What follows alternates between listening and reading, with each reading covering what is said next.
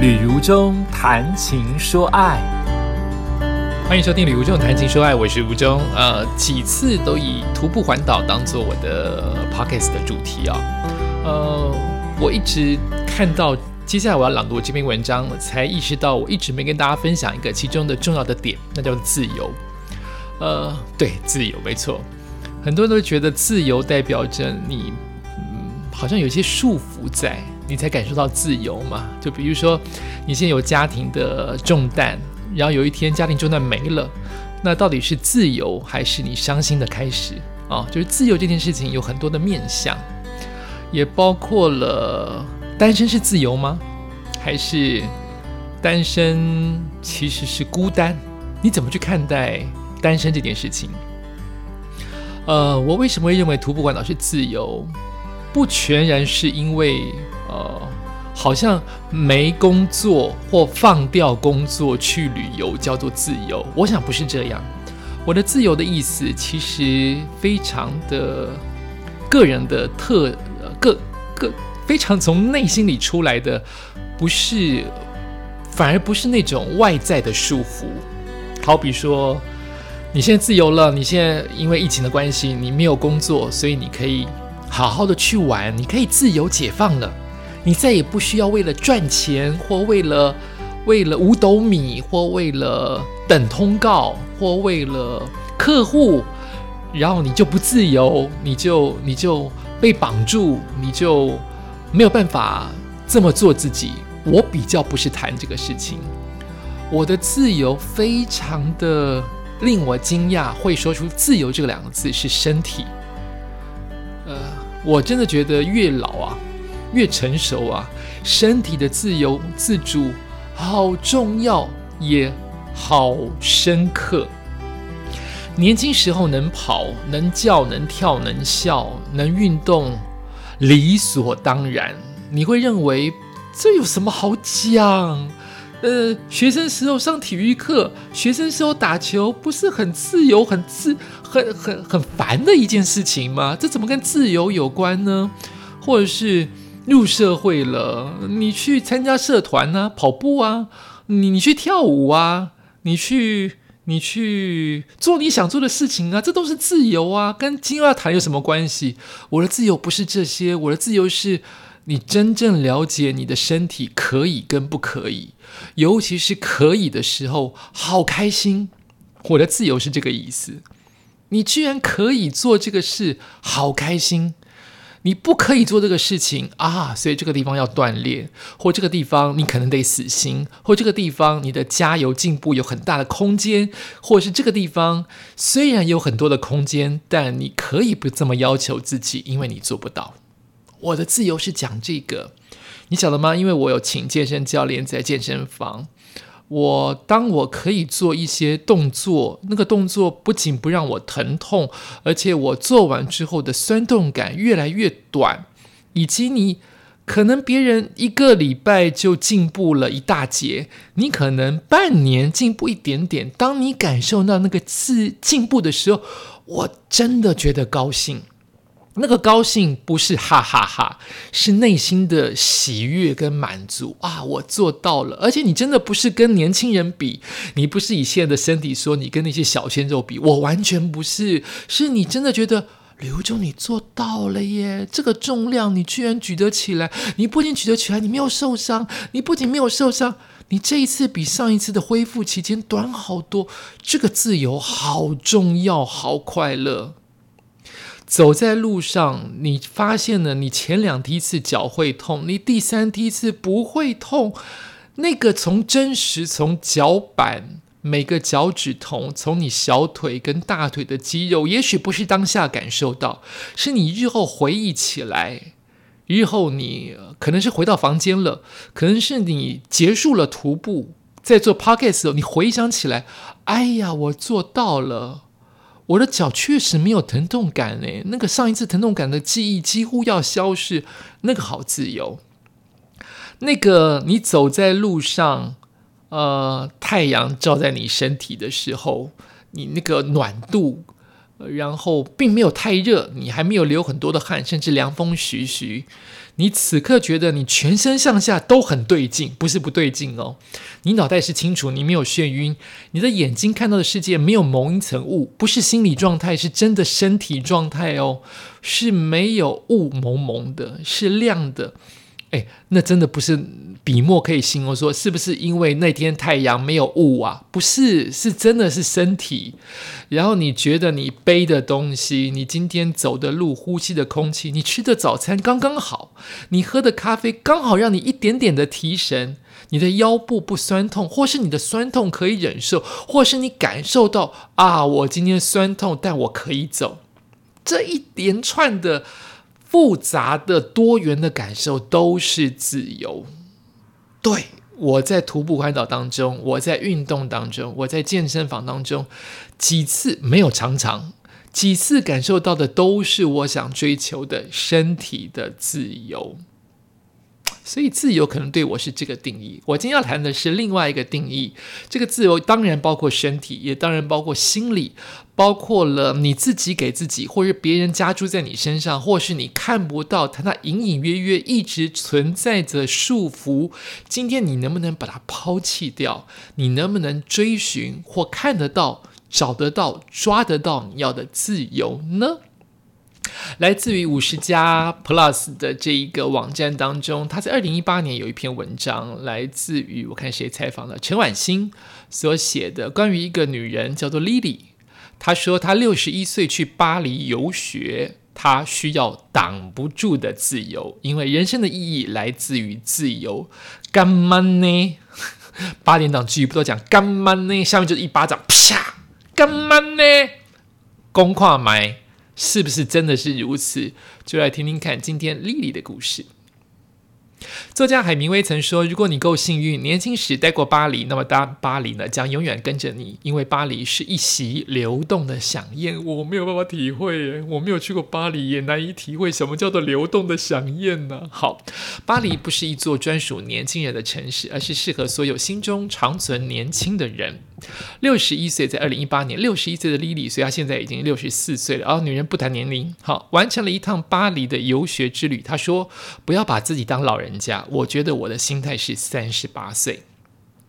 五十岁之后去游学，当然可以，因为真正的年轻不是生理上的年龄，而是你怎么看待你自己。这跟我自己的。”自由有那么一滴滴不一样，又有很多的一样。好，继续往下说，他的故事说，巴黎啊，特别适合成熟女性的城市。比比说，当初起心动念去巴黎游学，心中也犹豫跟挣扎。毕竟游学代办的广告总是主打青少年的客群，自己六十一岁了，还有学校愿意接受吗？此外，语言完全不通，在法国去之前只听得懂 Bonjour，这样也可以去吗？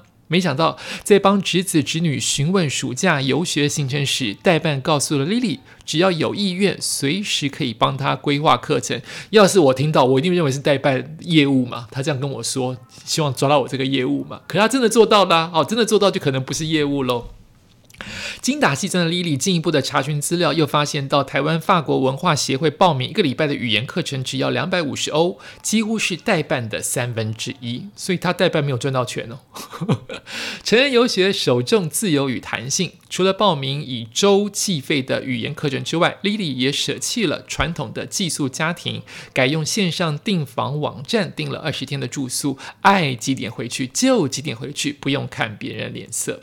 更让人惊喜的是，到了法国才发现当地有许多平价实惠的学习资源。比如说，在他住的社区里，刚好有一家舞蹈学校，每天下午两点前进场免费，两点过后一堂课也只要十欧。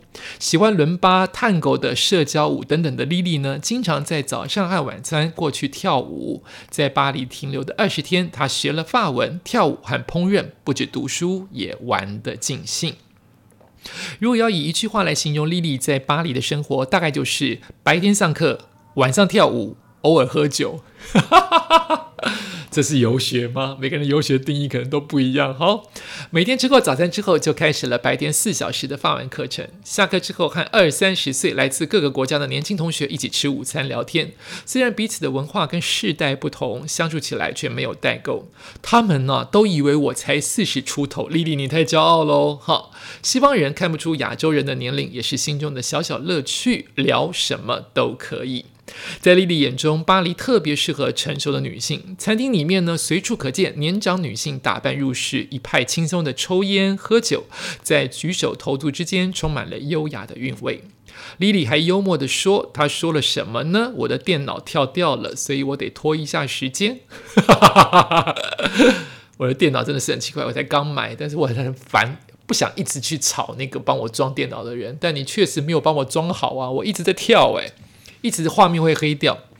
莉莉幽默的说：“她立志效法多年前轰动一时的‘白吻巴黎’的计划，白吻亲吻巴黎一百次，什么计划呢？在旅行当中和一百个帅哥合照哦。所以那个‘白吻巴黎’是不是代表在巴黎要要到一百个吻？”莉莉就自己定了一个计划，叫做和一百个帅哥合照。你是故意的吧，莉莉？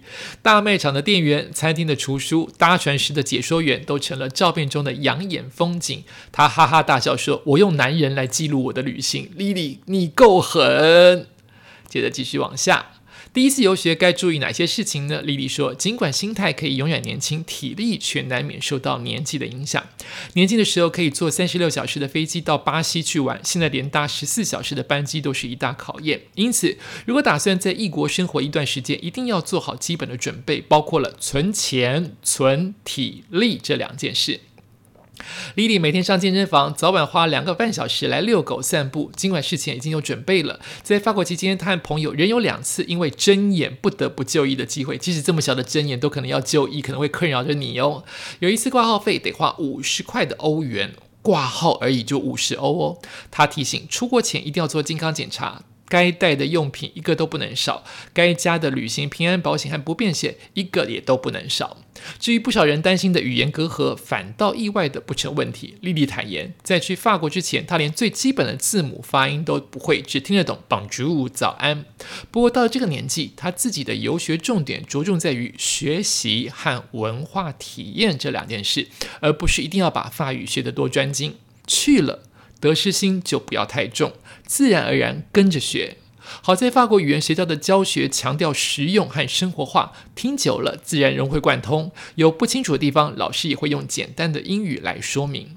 而在巴黎，莉莉有一次相当难忘的经验。她走进红磨坊附近的三温暖，男女居然同汤同一个裸池汤哦，就裸裸体汤里面，且有些情侣直接在旁边裸身亲热，不顾众人的眼光。对于保守的亚洲人而言，眼前的情景实在太过冲击。但是观念一想，不就是一种异国文化的体验吗？哇塞！不少朋友羡慕莉莉自由自在、四处旅行。其实年轻时在职场，她像个典型的处女座，拼命龟毛，从早上九点到晚上九点，全心的投入业务工作，也周末都没有休息。四十岁以后，她发觉人生应该善用自己还有健康的时间，好好的享受，活得随性。她笑说自己越来越像射手座，如果不自由，不如死了算了。先走一步的父母让莉莉对生命有了新的领悟。她形容母亲是个外向、活泼、乐观的老太太，七十岁还在学国标舞。一向身体健康的她，却在八十岁因为感冒住院，不到一个礼拜就离开了。突如其来的告别让莉莉感慨：人生真的无常，要把握当下，只有当下才是真的。五十岁退休以后，他决定走出家门。走出家门，在我看的文章当中，忽然恍神，以为出家，跳回来哈。他决定走出家门，四处探险，旅行也好，学习也好，甚至只是吃美食、打牙祭也很好。因为不出去，就只能在家按遥控器。那是我八十岁之后才愿意做的事。为什么六十岁就要在家要按遥控器呢？有些朋友嫌他经常在外面跑，爱拍照，处事太高调了，你太嚣张了。莉莉更是犀利的回应说：“我六十岁了啊，不现在高调，什么时候高调？四十岁以前没办法做的事情，我现在通通都要做，谁都挡不住。”莉莉坚定的表示：“六十岁不是老的开始，而是人生的新起点。”你认为呢？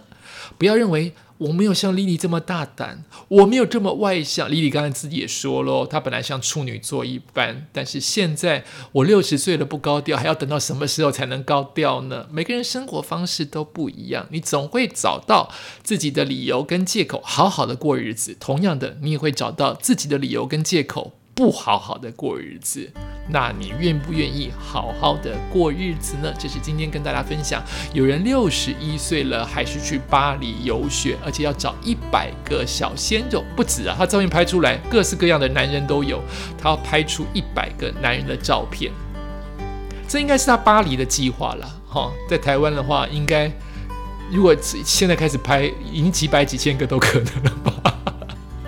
这是 Lily 很棒的生活，推荐给大家，跟大家一起来做分享哦。